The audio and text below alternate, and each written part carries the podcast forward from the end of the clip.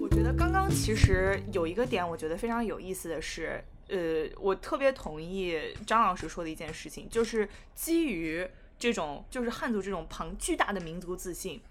就是我我们认为去不去教化，去不去同化其他的民族，去不去把我们的官兵建立直接或者间接的统治，它其实是一个呃执政能力的问题，它其实并不是一个我。发自内心的认同你自己在那边待着没有问题这件事情，你在你既在那边待着就表示我接受了你的落后，我有一天还是希望把你变成和我一样的，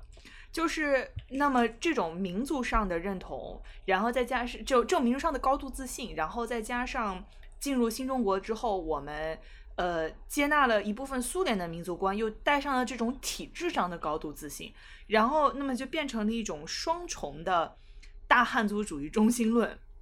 然后呃，这个对于，但是随着中国慢慢慢慢的进入现代社会，然后这种高度发展的现代社会，我们的这种民族观其实和西方的民族观是完全踏上了呃非常不同的这种发展道路。那么西方的民族观在同一段时间之内，他们衍生出了一个什么样的？什么样的一个体系呢？就因为我刚刚大家都提到了威斯塔法利亚体系里面，就是这种建立的互不相干的、有明确边界的民族国家。然后在这种民族国家的基础上，然后又经过一战、经过二战、经过二战之后又经过了经过了这种大规模的来回的移民，然后达到了一定程度上的这种现在我们说的多元主义和多文化主义。就这个对大家，这个大家愿不愿意展开稍微聊一下？呃。呃，好，那那我先抛砖引玉一下，然后张老师，如果假设我说的不对，请张老师指正啊。就是我个人，我我就是我我的在在我的在我的这个浅粗浅的理解之中，我认为西方民族主义的起源应该是法国大革命以后，然后一八四八年这个民族之春，这个民族各各各民族的民族革命，呃，可以说是民族主义成熟成型的一个呃一个一嗯一个时期。说我我。先先说一下这个法国大革命，就是法国大革命，它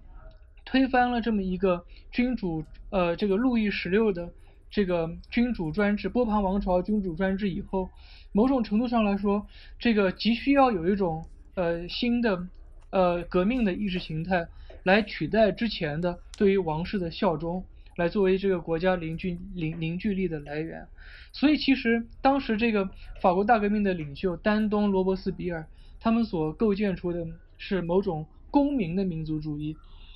之之所以在在当时法国大革命革命者眼里，呃，人之所以要效忠法兰西民族，他其实是某种程度上是要捍卫这个来之不易的革命果实，是要捍卫他的这个呃公民权，呃。这这个在这个一一七八九年浴血奋战所得到的自由与平等，所以说，呃，一开始的这个十八世纪末法国所诞生的这么一种崭新的民族主义意识形态，是一种所谓的 civic nationalism，就是所谓的公民民族主义，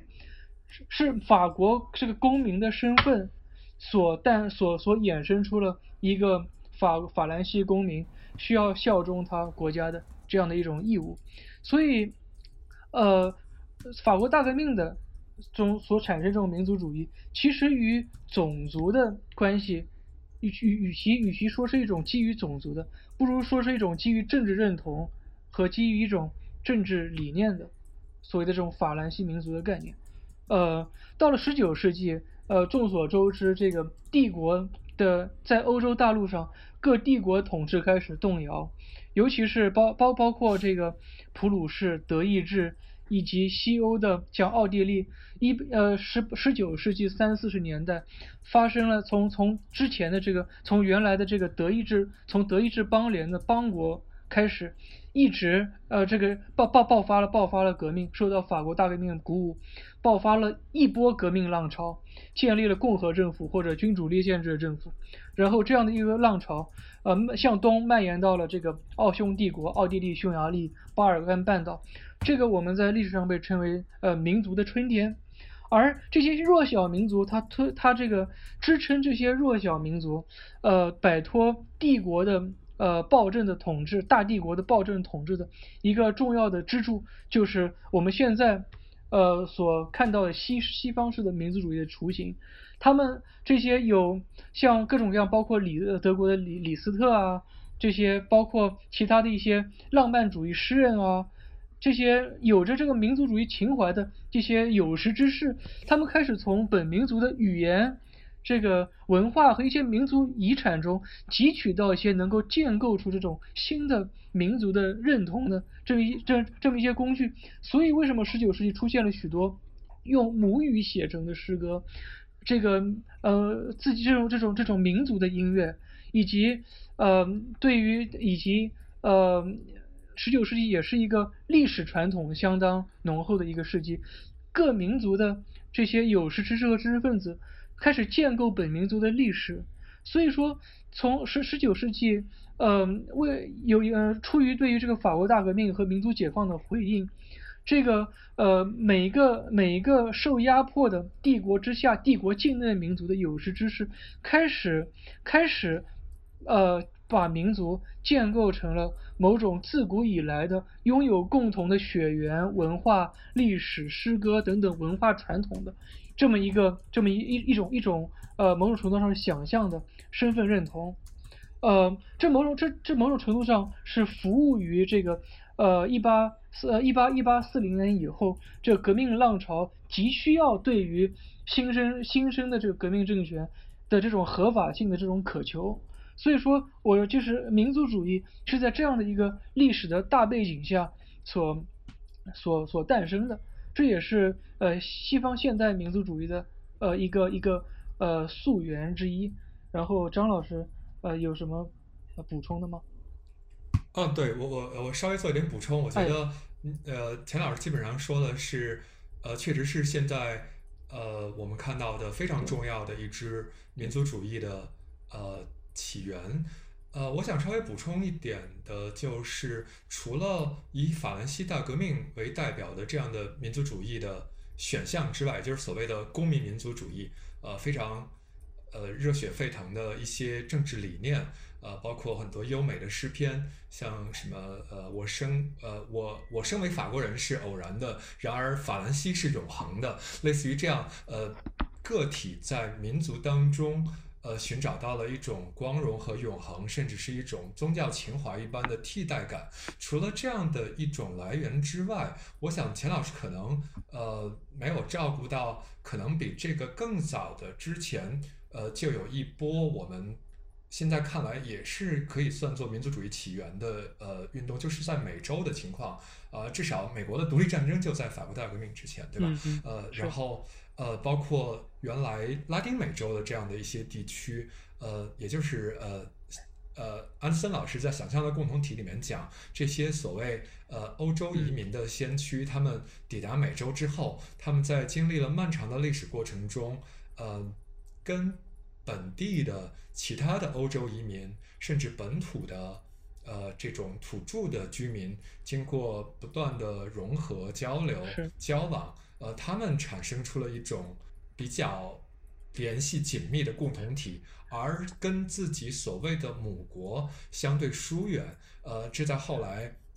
也变成了一支呃民族主义的起源的选项。包括像二战之后广大亚非拉国家的这样的一一批民族解放运动，他们的呃历史渊源可能也不太一样。就这里，我觉得我们虽然从一开始就刻意回避了这些很呃很复杂、很容易混淆的概念，我还是想稍微提一下，就是呃，到底什么是民族，什么是民族主义？如果我们都能够认同，呃，它是一个所谓的想象的共同体，那么首先要还要注意的是，它是一个想象的政治共同体。就是说，如果我们讲民族，呃，先先把中文抛在一边，如果我们讲 nation，它和这个所谓的族群或者族裔。就是 ethnic ethnicity 这两个概念的主要区别，就是说，如果我们讲族群和族裔，它可以是一个没有国家的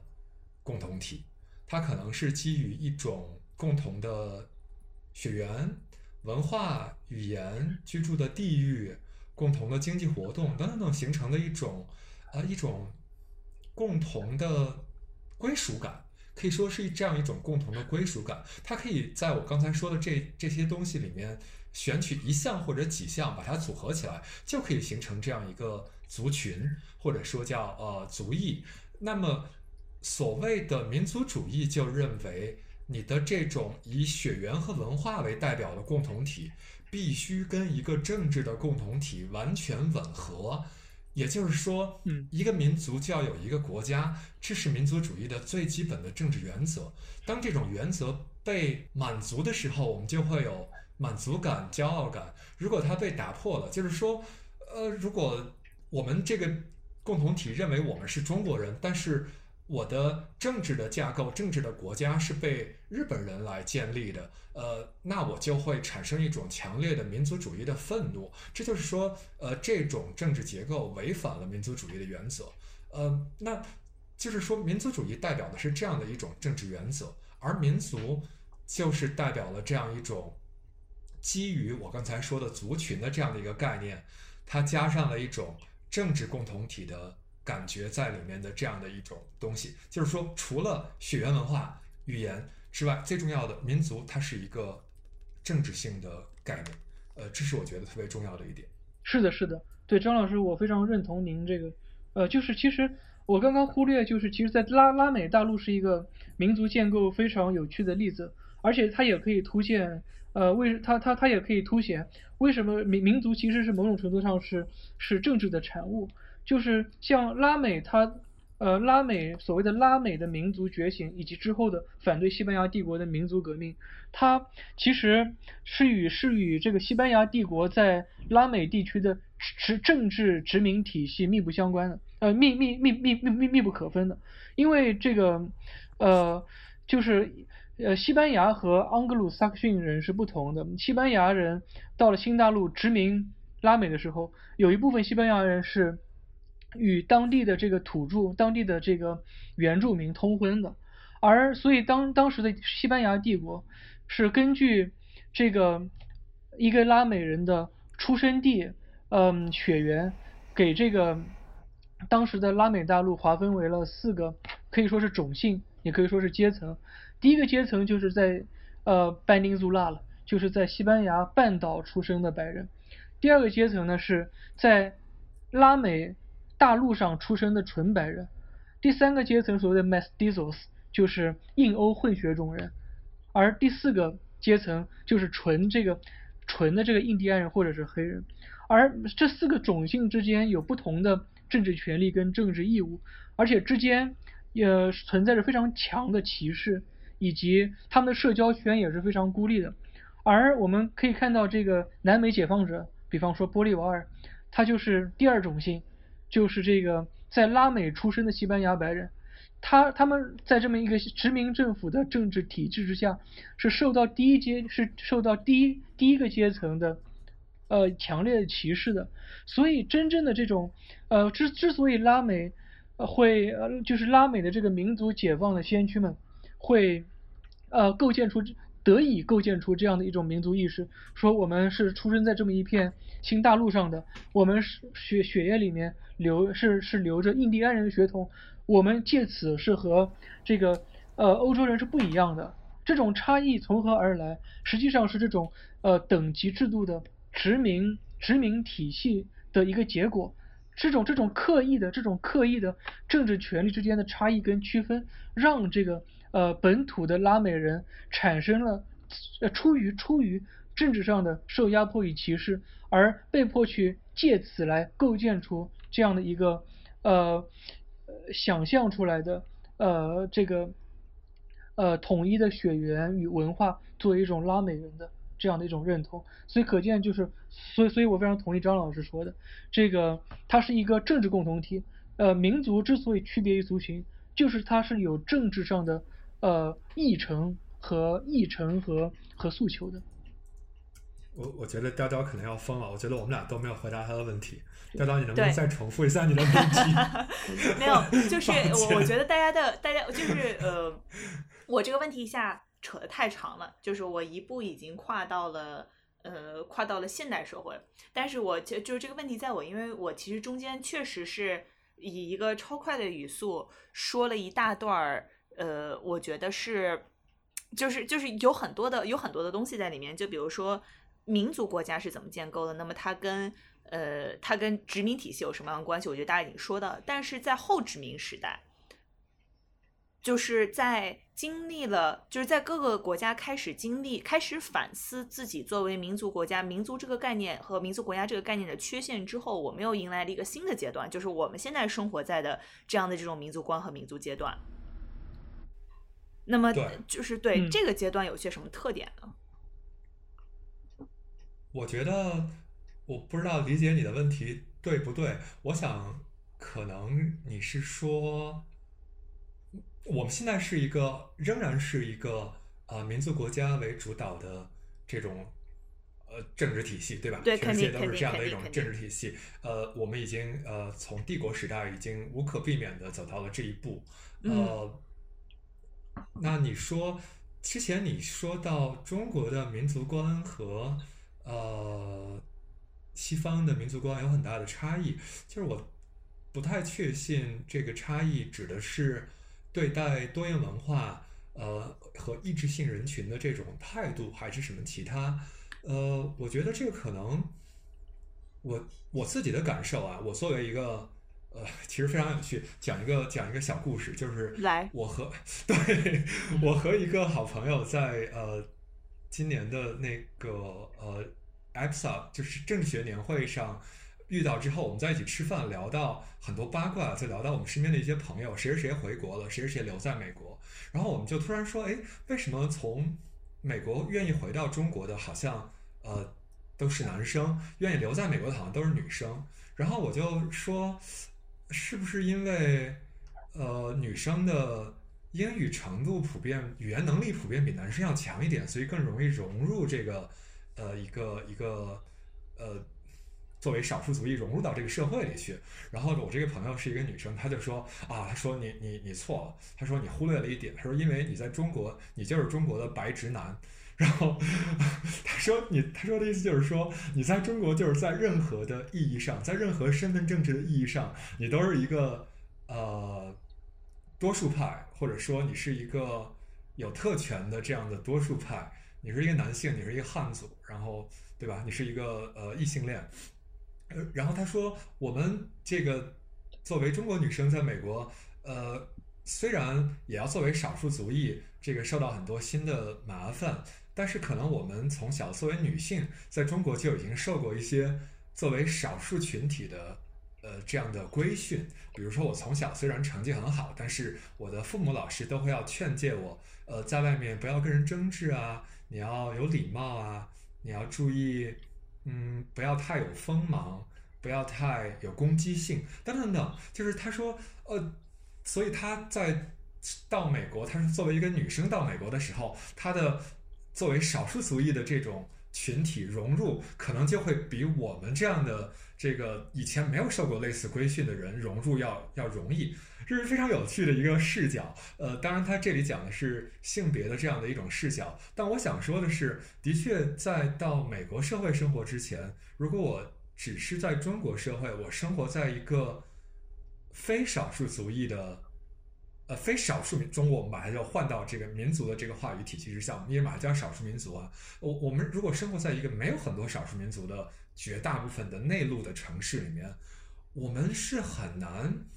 有这种跟多元的文化、意志性的人群来交往的机会的，呃，所以就可能不太有一种很多美国人或者欧洲人在他们日常生活的交往经验里面能看到的这种大量的不同族群的人、不同种族的人进行交往，然后发生冲突、隔阂，然后交流。等等等等，有这样的情况。我们作为一个，如果是一个汉族同学，在内陆的城市里生活，这种经验可能是缺失的。呃，这在一方面说明了我们的所谓的民族国家的建设，是吧？英文讲叫 nation building。我们作为这种建设，呃，政权在相当程度上是成功的。它成功的这个在呃十九世纪开始的一系列的这种大的政治运动、战争也好，一直到新中国的这样的一些政治运动之后，完成了这样的一种教育，打造成了打造出了一个呃至少汉族人认为呃相对稳固的想象的共同体。我生活在黑龙江的一个汉族人，我依然可以想象我在我跟一个远在广州的汉族人是同样一个民族，因为我们两个可能都看晚上七点的新闻联播，是吧？或者说我们用了同样的一套高中的语文教材，我相信我跟他见面的时候，我们就有很多的共同语言可以聊，我们就有很多相似的成长经历、文化背景。那这个东西。我觉得是跟在一个比如说欧洲很小的国家里面生活的国民的经历是非常不一样的。他可能呃开车五十公里出去就是到了另外一个国家，对吧？语言也不一样，然后呃各种文化背景可能都相差比较大。呃或者说你生活在美国会遇到不同样的人群，我觉得这个经历是非常不一样的。我不知道有没有回答到你的问题。是呃，对对对，我觉得就是我们就散开的往下聊啊，就是这个点接下来往下聊，就是说，我觉得我我一直想想往前推的一点，就是其实是一个时间线的在往前推嘛，呃，就是我们现代的民族观，慢慢的当这个整个社会意识到。民族本身其实是一个想象的共同体，然后民族的身份认同其实是有极大的流动性的。那么很多人就慢慢可以接受一件事情，就是说我和我我和我隔壁的这个维吾尔族同学，我们两个的相似程度要远远高于，呃，黑龙江和广州这两个人的相似程度。就是我慢慢可以意识到，民族这个划分其实是只是我。无数的文化背景、无数的语言体验中的一小部分，我们如何去看待这一小部分？这一部分是不是就意味着，假设如果你是一个维族人，那么你就需要去承担美维族和中国和汉族之间这么几百年来，甚至尤其是近几年来这种大量的矛盾？那么你是不是也要去承担这种矛盾？你是不是要成为这种矛盾的一个载体？那我是不是也是需要去，呃，在生活中和其他的汉族人和其他的维族人带着这种载体的思路去生活，还是这种就是美国也好，欧洲也好，就是因为我一开始一直在提二战之后，二战之后的一个原因是，尤其在二战之后再加上这种呃人口的流动也好，然后欧洲的共同体慢慢的建设也好，那么大家开始意识到一件事情，就是说我开始认为你跟我不一样是 OK 的。然后我和你一个不一样的人住在我家隔壁也是 OK 的。如果你你身上恰好贴了一个民族的标签，然后同时恰好你们这个民族又更加贫穷，或者是文化上更加落后，我不会说你是这个民族落后，而是从因为当代随着当代政治经济学的发展，我们开始意识到它是有这个群体如果没有发展起来，会有非常非常多的复杂的政治的、经济的、社会的因素在里面。那么。呃，我去讨论，那么我去讨论说你没有开化是因为你民族性，然后我要恩泽你，这反而是一种，就是这这种这种民族观，如果我们把它放在现代的社会里面，就会觉得就能感受到有非常非常多带来冲突、带来矛盾的地方。呃，我我觉得，我觉得，呃，杨老师刚刚说的这个情境，呃，是是需要一个很强的前提的，就是需要有非常充足的跨。是需要需要有非常强大的跨族群的流动性，这其实和这这其实某种程度上是一是一个人口流动的问题。嗯，我觉得，呃，听众朋友，如果是在内地，尤其是在华东地区听众朋友，大部分人在一一辈子中是很难遇到一个呃维吾尔族人的，也也也也可能是很难遇到一个藏人的，除非去新疆去西藏旅游。所以说。呃，如果出现，如果出现这样，呃，如果如果，比方说两个像像杨老师刚刚所说的，呃，两个民族之间成员，呃，在一起的这样的互动的情境，只有在一个人口流动相当巨大的社会中，才才才会发生。呃，而我我对，而而而而我认为当代社会，尤其是现代性的社会，某种程度上的一个呃的一一的一大特点，就是人口信息，呃，大众传媒。打破了地理的隔阂，呃，像比方说像让让这个无论是汉人，呃，还是少数民族，呃，都不能够独善其身，一辈子只和与自己非常相似的，呃，人们一起生活。所以这个是现代社会和前现代社会的一个，呃，最大的差异跟不同。他迫使他把这个民族之间的问题拿活生生的拿到了两个民族面前，呃，让他们必须要直面以前老死不相往来的时候不需要直面的问题。所以说，与其说是一个民族主义的一个呃后果，或者是或者说民族主义所造成的一个一个一个问题，不如说是一个现代现代性的流动性非常强的现代社会，尤其是大众，尤其是消费传，而且尤尤其是消费社会下面的某呃某种大众传媒打破了这个地域之间的隔阂的一个呃的的的的一种产物，嗯，我比方说像这个。刘少华老师那本著名的，呃，讲这个凉山彝族的纳西纳西彝族的一本书，叫《我的凉山兄弟》。什么？纳苏纳苏，对对对。纳苏。对对。呃，可可能可能张老师也现在也在做呃这方面的研究，可以比这个，比方说在这个，呃，在在在这个凉山这块地方，是祖祖辈辈都是恪守着同样的生活方式。同时也同同时也不与外人往来，而恰恰打破这样的一种呃舒适区间的，正是现代性，呃，正是这个无论是政权的基层单位像触角一样伸到了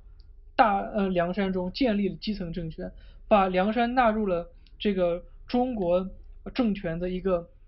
治理体系，同时呃也是现代社会种种产物，海洛因啊。毒品啊，流行文化啊，让让这些原呃少数民族需要去直面直面这个呃代同时身呃身上还代代表了某种现代性的主呃的主体民族对他们所进行的冲击，并且需要去主动的思索回应的方式，所以这可能是呃我我对于呃杨老师刚刚这个问题的。呃，一点浅见。对对对，因为我觉得，呃，当我们去讨论现代社会里面的民族问题的时候，就是不可避免的说，无论是人口流动性也好，就是资本主义社会带来的这么一系列的问题，呃，都意味着我们越来我们的我们自己的身份认同也越来越流动性强，然后我们的。就是我们身边的人的群体也越来越多样，然后这个时候我们去恪守着一种，就是在这种民族建构和想象想象共同体理理论里面有两个我觉得非常有意思的事情，一个就是自我和他者之间的区别，还有一个就是一个所谓的 self-fulfilling prophecy，就是一个自我实现的预言。就当我把你划分为他者的时候，你就变成了他者。那么我们现在还去恪守着这样这种。至少这个是我个人的观点吧，就是我对于这种非常僵化的民族观，呃，像僵化民族观里面包括着这种，呃，我认为你血统观，然后这种华夷之分的这种民族高下区别，是呃非常是对于现代化是一件很不利的事情，可以这么说吗？至少这是我自己的一个观点。呃，我觉得这个问题就比较复杂。我觉得这个问题就比较复杂。对，也确实是很难说。我就我就很难给一个答案出来。其实刚才钱老师说到的这种呃现代化带来的问题，我确实这段时间也一直在思考这个问题。呃，的确，这个世界上不论跟民族有没有关系，很多问题看起来都是现代化带来的。现代化的确就是从工工业革命开始，是吧？打破了原有的很多社会结构，然后强行。拆散了，或者说削弱了原有的呃家族、呃部族的这种小规模的人与人之间的建立起来的共同体的这种结构，然后把它强行纳入到一种新的高速流转的呃资本主义的体制之下，呃市场经济之下，后来就还有了全球化、呃人口流动、城市化，呃等等等的问问题都会从中出现。就是在这个从传统社会到现代社会的转型过程中发生的这样的一系列的问题。所以我看到，的确，刘少华老师这本书，还有很多其他人，就会把一些少数族裔的看起来是这个族裔的社会问题，归咎于是这样一种现代化转型，或者是在全球化的过程当中的一种转型的失败带来的这些问题。对，我觉得这是一个很好的视角。呃，但是从另外一方面，呃，我们我和钱老师都是政治学家，我们呃也可以呃考虑的，如果更深入考虑一点的，就是呃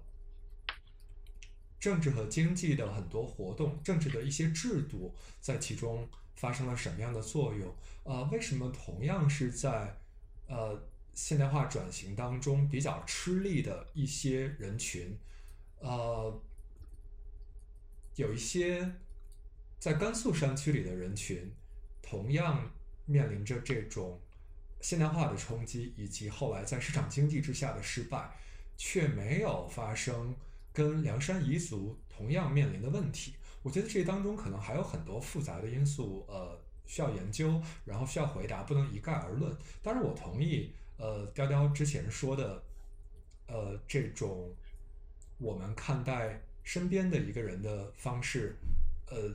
随着这种传媒的技术的手段的改进，我和他有了更多的交流之后，可能应该跟原来不一样。但我想说的是，我们也要呃想到这是一种理想，对，现实中为什么会有这样的困难？呃，我认为我还是非常喜欢安德森老师的这个理论——想象的共同体这个理论。他其中说到的共同体是想象的，想象不意味着呃捏造，或者说它是错误的。嗯，对，想象是有非常强大的历史的、现实的、客观的基础之上来做出来的。就是说，你的选择是在你可以选择的范围之内选的。你让我现在想象，无论如何，我也不能把我自己想象成一个，比如说来自阿根廷的什么族，对吧？这这个对我来说是不可能实现的一种想象。呃，所以说我可以想象成我是一个，我以后我如果留在留在美国，我会变成一个美国的华人，或者说美国的亚裔。这个是在我可以想象的范围之内的一种想象，呃，而不是说我我的想象是毫无根基的。那么就是说。为什么我们觉得族群政治或者民族值得研究？实际上，吊诡的事情就在这里。我觉得，它作为一种人群划分的方式，明明它看起来似乎应该跟很多其他的划分方式，比如像阶级的、呃性别的、地域的，呃相并列。他们的方式在我看来都是一种想象，对吗？都是一种。人为的建构，我们可以可以叫它，甚至说，呃，我可以有很多很多种给我自己赋予的身份，比如说，我可以认为我是一个布朗的校友，或者说我认我在中国我是一个北大的校友，我我我认为我是北大校友俱乐部的一员，but 它和民族有什么区别？我觉得为什么民族主义的话语是如此之强大？能够让他的很多共同体的成员为他慷慨赴死，为他去杀人，为他去牺牲自己的生命，为他去仇恨，对吧？我觉得这个是这个东西非常强大的一点。我不能想象，我作为一个北大校友的一员，北大校友的其他成员会振臂一呼，我们就去。跟清华校友把清华给砸了，是吧？我觉得这个是不太可能发生的一件事情。所以就是说，我仍然认为，我们不应该把民族或者族群就完全看成是一种政治或者经济的工具，一种非常容易转变的捏造物。我我认为它仍然有它自身的价值，或者是有它自身顽固的。难以消除、难以改变的部分，而这个部分恰恰是它的这么强大的这个力量的来源，这是我们特别需要研究、去去深挖的部分。我我认为，对，就是说，那我们在我我就是有这样的一种观点哈，就是说，民族这个东西本身是一个在本身是一个适应于比较呃不是非在在现代化之前的经济形式，现代化之前的人口流动性，现代化之前的呃的的的这种社会组织方式的一种概念，就是说我。的民族极大程度上的解释了我的生活方式，极大程度上解释了我的语言和我作为这个人的成长体验。但是在现在这个状态中，比如说我们又拥有了各种各样的标签，我们拥有了各种各样的，甚至比如说我可能我自己是一个山西人啊，或者说我是某个学校的校友啊，然后我现在是人又在纽约啊，这些标签又。又给我赋予了非常非常多的东西，那么这些标签，我我是，然后我似乎又不太愿意给这个标签上加上这么多强烈的情绪，但是民族就是我是一个什么样的民族的人，我似乎又必须要在这个民族这个标签上办强，就加给我一些非常强烈的情绪在里面，然后我去听各种各样的音乐，然后这个音乐也告诉我说我要因此而骄傲，然后如果有人要攻击我的民族身份，我要因此而愤怒。然后我好像不那么呃，就是一个大部分的，就是这个民族的标签要更高一点，更不能被亵渎一点。就是这个东西，我觉得是非常非常值得反思的。然后呃，包括也看到我在我就是也看到过一些学者的观点，说民族这个标签有一就慢慢慢慢很有可能会随着人口的流动被消解，然后被其他的呃讨论身份也好，讨论体验也好的这种这些标签来取代。你对这种观点怎么看？呃，我首先就是呃，我杨杨老师，首先我觉得这种民族被消解的观点，我觉得可能在当代社会，呃，这样的观点被提出来还是挺具有反讽的色彩的，因为呃，其实，在全球化在冷战结束、全球化大潮兴起以后，大家对于这个呃，大家大家的态度都非常乐观，似乎所有问题都都都可以在一个全球化嗯新自由主义的大背景下。嗯，得得得以解决，包括民族冲突、教派冲突，呃，但是我们可以看到当当下的社会，呃，随着信息时代，呃，人与人之间的这个虚拟距离的不断拉近，依然出现了许多依依依然出现的是什么？我们可以看到现在右翼民粹主义的加剧，呃，身份认同，无论是左翼还是右翼，身份认同似乎都是某种。呃，可以攫取政治资本、煽动民粹的一种东西，呃，尤其在现当下的美国，呃，体现的非常的强烈。呃，一方面又从右翼来看，这个右翼要保持这个一个白人国家，要保持这种白呃白人优越论，要维持白人呃作为主体民族在呃美国的这种呃主导性的地位，呃而。呃，从左翼来看，呃，可以发现自己的身份认同在政治话语中变得越来越重要。所以，如果我们呃看现实的话，我们会很悲观的发现，民族这样的一个身份认同标签似乎并没有消解的迹象，反而成为了某种冲突的这个导火索，或者为冲突火上加油的一个契机。呃。我觉得就是我的，在我的浅见，这个为什么会这么发生？是因为民族并不，因为民族并不仅仅是自己对自己的看法，也是自别人对自己的看法。确实，就是诚如呃张老师所言，这个其实民就是民族身份认同对于自身的认同来说是非常根深蒂固的，同时也非常的复杂，充沛着感情的色彩。呃，但是某民族同时也涉及到自己对他人的看法，自己确实对于自己的这个呃民族认同会有很深刻、很呃很充满感情的体验，但人们对于他者，人们对于其他的民族往的看法往往是带有标签化的，而且呃飘忽不定的，呃，因为这这某种程度上是人性使然。人类比较喜欢呃 generalization，所谓的喜欢把呃喜欢把个体放在群体的标签下看待，这不仅是呃民族也好，这个性别呃阶级都是都是一样的，呃，所以我们可以看一下，就是我接着杨老师的话刚刚说，汉人对于维吾尔族的呃看法的刻板印象，其实在二三十年间的流变是非常快的，这个是有文献可循的。其实我们可以反思一下，在我们小的小的时候，对于新疆维维族人印象，那就是能歌善舞啊，是一种带有异域风情的印象。但是，他这种带有异域风情的能歌善舞的印象，在这个二十一世纪民族冲突，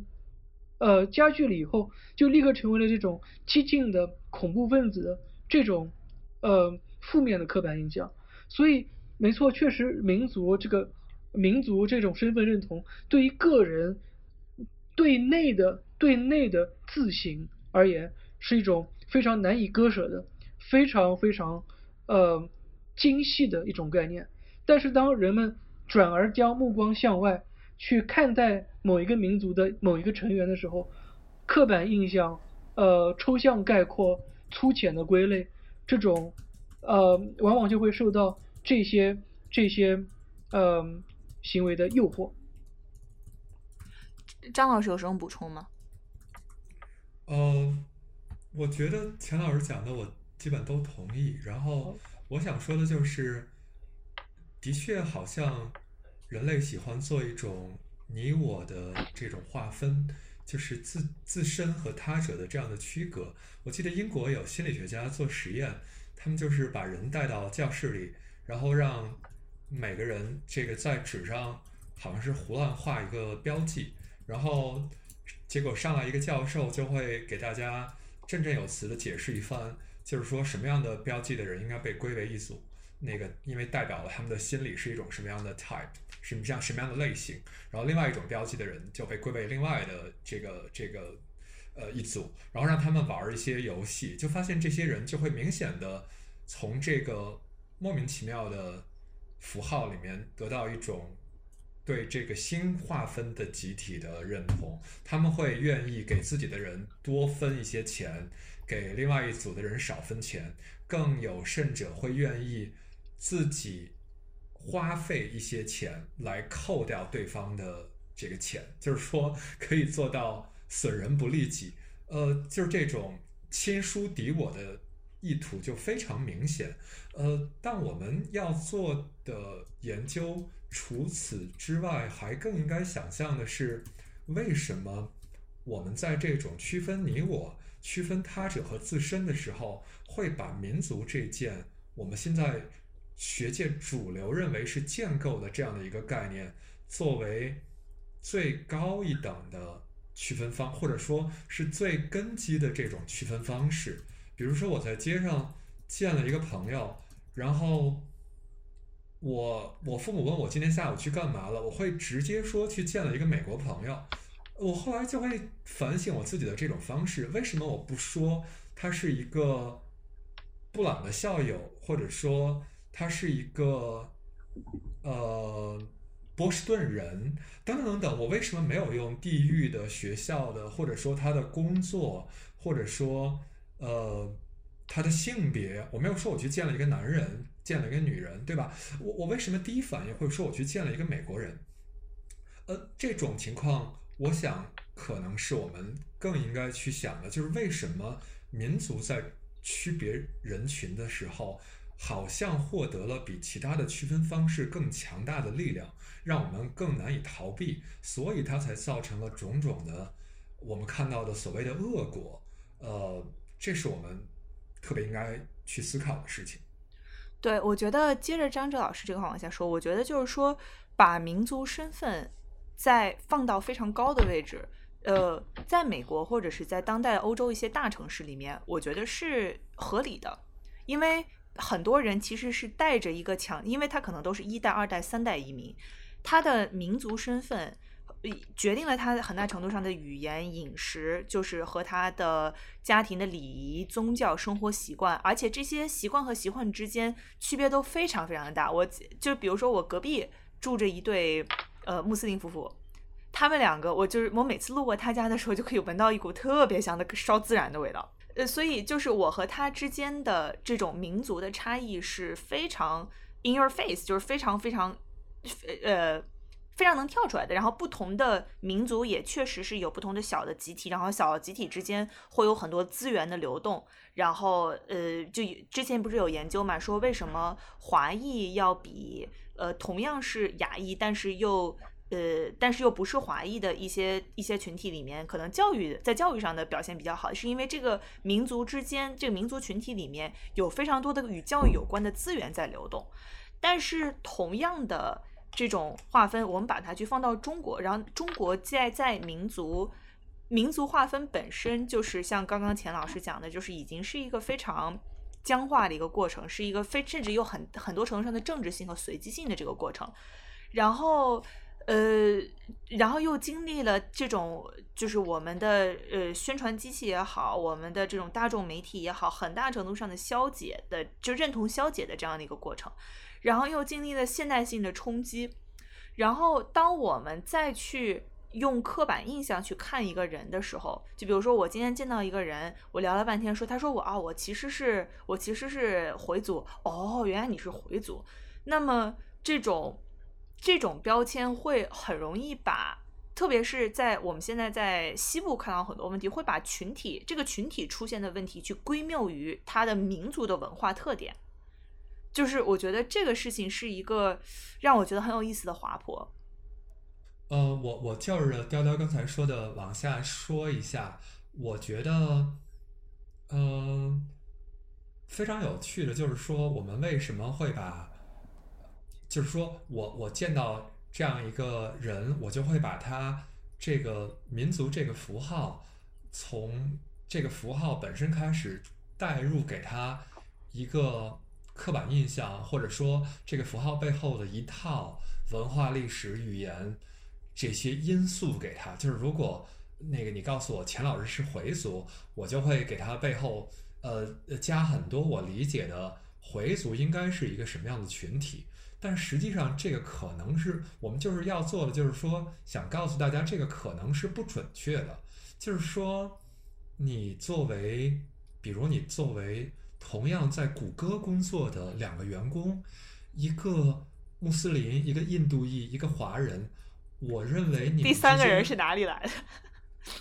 的？我认为你们中间的共同点可以非常多，可以对，可以超越你们的这个。背后的这个其他的很多文化因素，尤其如果你们是二代、三代的美国人的话，我我我猜想是这样，就是说我们一定要对民族这个概念，呃，除了反思它为什么这么强有力，它的强有力的出发点在哪里之外，还应该不断的重复一种讨论，或者说，呃。我们反省我们认为的常识是不是正确的？呃，就是说，它可能确实是有很大的政治的因素在里面。就我我读到的非常有趣的一个文章，讲壮族是怎么样被发明出来的（引号发明）。呃，它里面就会讲，这个壮族是一个原先并不存在的所谓的民族，它是。经过民族识别工程之后，呃，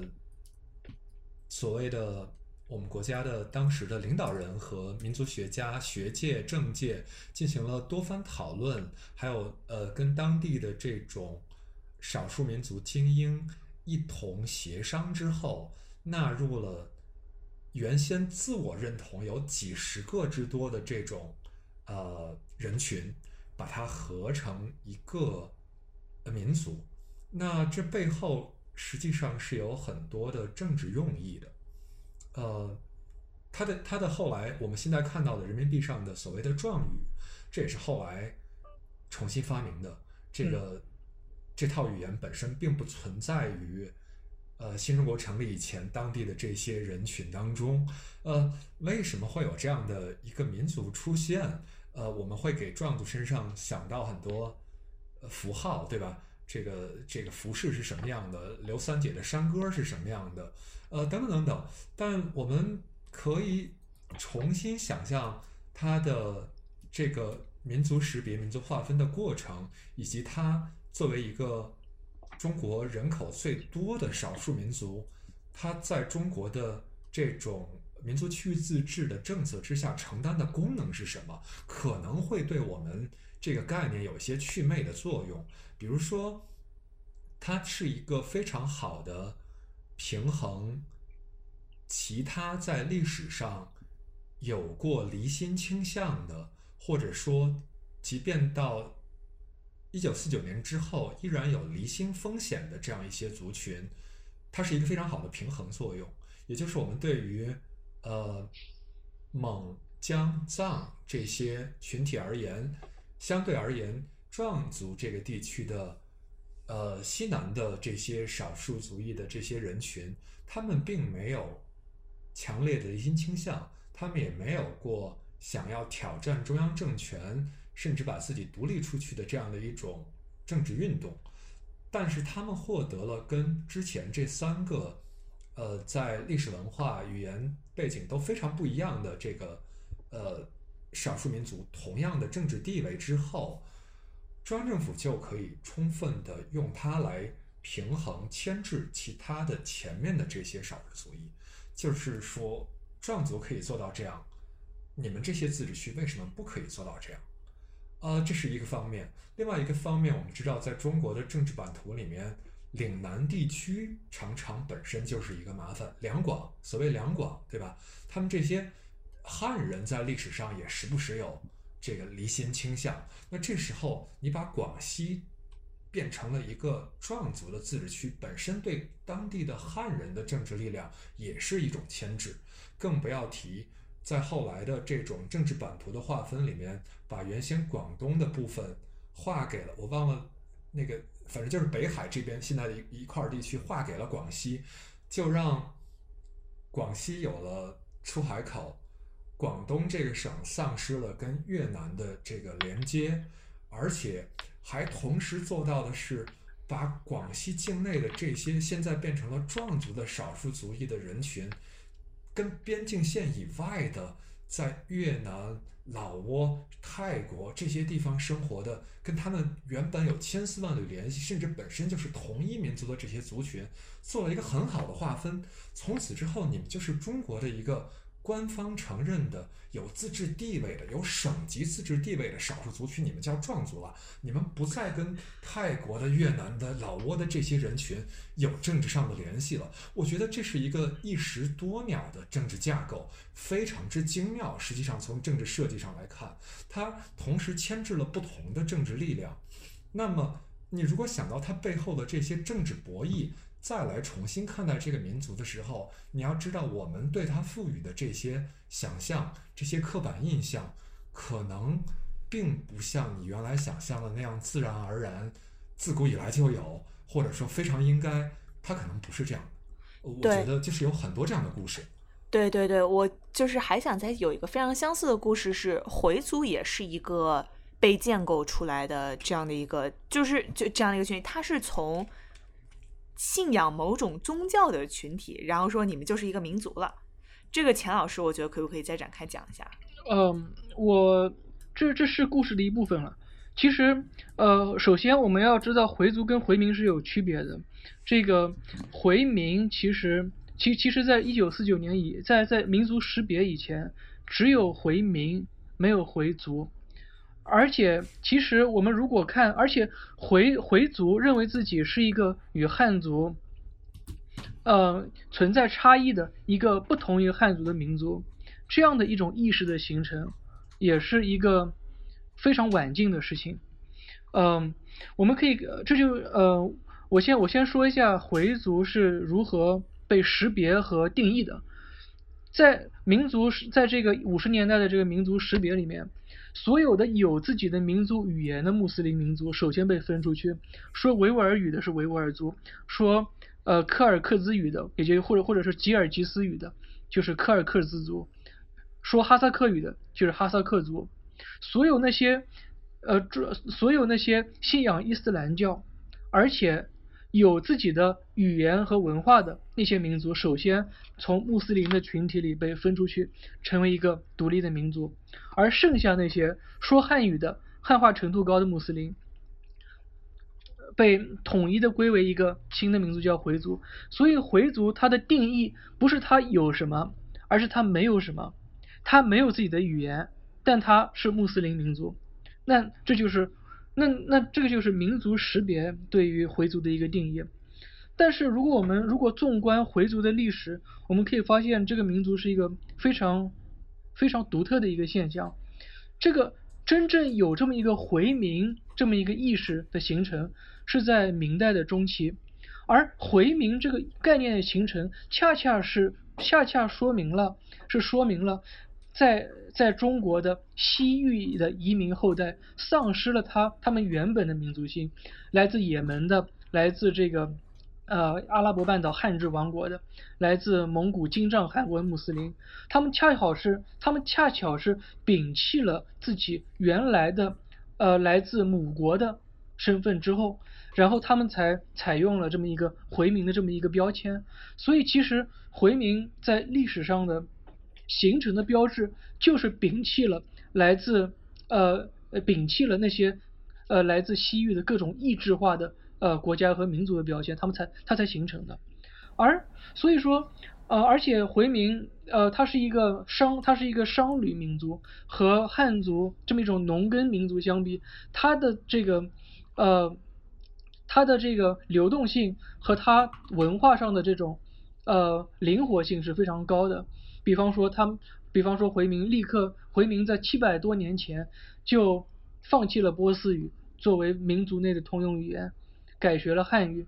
同时，他们对于中央政权的态度也是非常温和的。所谓争教不争国，就是说回回民在历史上从来没有一次回民起义是。嗯，是要求建立一个独立政权的。他们对于中原政权，往往都采用的是一种服从的态度。这也就进一步导致了，在处理呃自己与汉族之间的这种身份认同问题的时候，呃，他们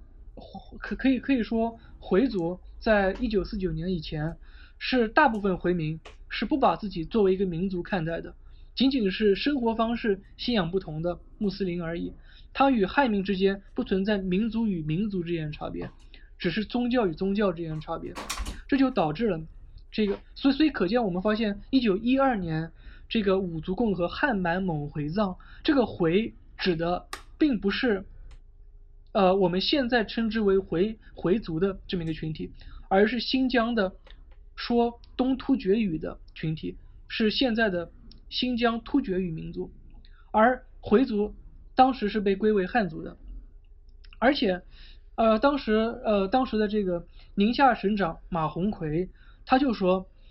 回，呃，他当他他是一个回族军阀马家军的首领，他说，回族是西方帝国主义分裂中国的图谋，没有回族，只有回民。如果回族是一个，呃，如果有回族的话，那么佛教徒就应该被称为印度族。基督教徒就应该被称为犹太族，所以可见当时无论是回族的精英还是回族的民众，他们并不是有意识的把自己归为与汉族不同的另外一个民族。所以，一九四八年第一届国大的时候，呃，当时呃有两种声音，一种是把，因为当时必须要与要要给这个内地的回民预留国大的席位，而呃当时希望把。呃，希望把这个回族视为一个独立民族的这种提议，受到了回族内部精英的强烈反对。他们认为回族不是一个民族，呃，不，不是一个民族，而是信仰不同的汉人。所以最后一个妥协方案是把内地的这个回民代表称为内地生活习惯特殊之国民，这是一个非常冗长的一个一个标签。而所以说，这就可以发现这个。呃，民族这个概念的政治性，就是，呃，它它是某种政治妥协跟安置的产物，而不是自古以来，尽管它可能会从这个群体过去的文化、语言、历史中汲取养分，但它并不是一个自古以来的标签。我们需要透过这个标签看出看看的是这每一个人主，我们需要关注的是人，而不是这个标签。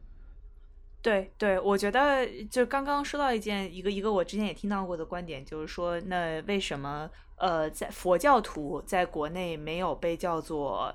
呃印度族？那么就是还是这个跟伊斯兰教的一些性质有关，因为伊斯兰教相对而言，首先你进入这个宗教之后，它有一定的，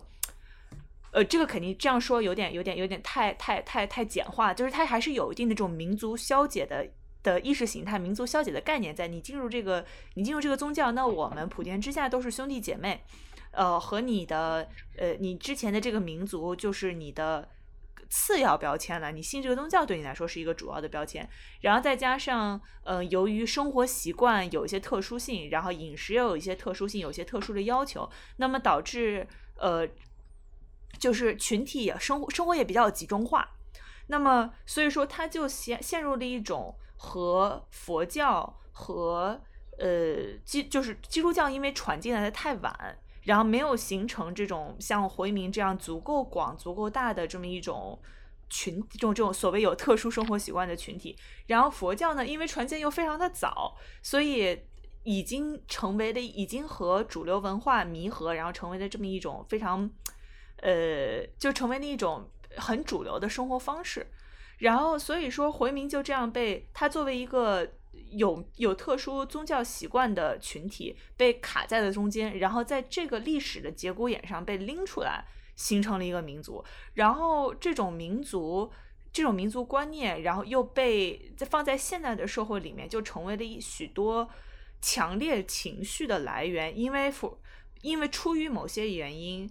如果你是一个回族人，在中国当代的。这种这种公共讨论里面，你似乎就要去承担沙特阿拉伯的一些政治和道德包袱。就是这种这种这种东西，就是如果我们去在反真正的去反思过民族这个概念之后，你会发现很多东西是非常荒谬的。我觉得，呃，就是我们今天录这么一期，其实讨论到了非常非常多东西，非常非常多的点，但是。民族这个概念，就像就张哲老师和钱老师一直在强调，就是它是非常非常的复杂。那么，如果我们不是去研究这方面的呃学者的话，那我们去考虑这个问题的时候，其实更多的是一个自我的反思。就是我在因为民族这个标签产生强烈情绪的时候，这个情绪是哪里来的？我们是从哪里鹦鹉学舌到这样的情绪的？是谁告诉我我是哪个民族的？如果历史的。如果历史的结构，如果历史的进程不是现在这样，那我是不是现在的自我认同就完全不同？那么就是，那么这种这种非常随机、非常流动的认同，真的是，呃，真的是一个我们可以去做出情绪判断，甚至是行为判断的依据吗？我觉得这些都是可以开始去讨论，甚至开始去反思，开始去呃做出思考的东西。然后我觉得今天我们这是第一期的微语对谈。如果大家有什么呃想要听的东西，然后想要我们讨论的内容，然后对这一期的内容有什么意见或者建议，呃，请在我们的微博、在我们的公众号，或者是在我们喜马拉雅的评论区。我们有喜马拉雅吗？我不知道有没有喜马拉雅。在我们的微博、在我们的公众号上留言，然后希望能够听到大家对我们有什么样的期待，然后。能够做出一系列让大家满意的节目，谢谢大家，感谢张老师，感谢钱老师，鼓掌。谢谢大家，谢谢钱老师，谢谢杨老师，谢谢张老师。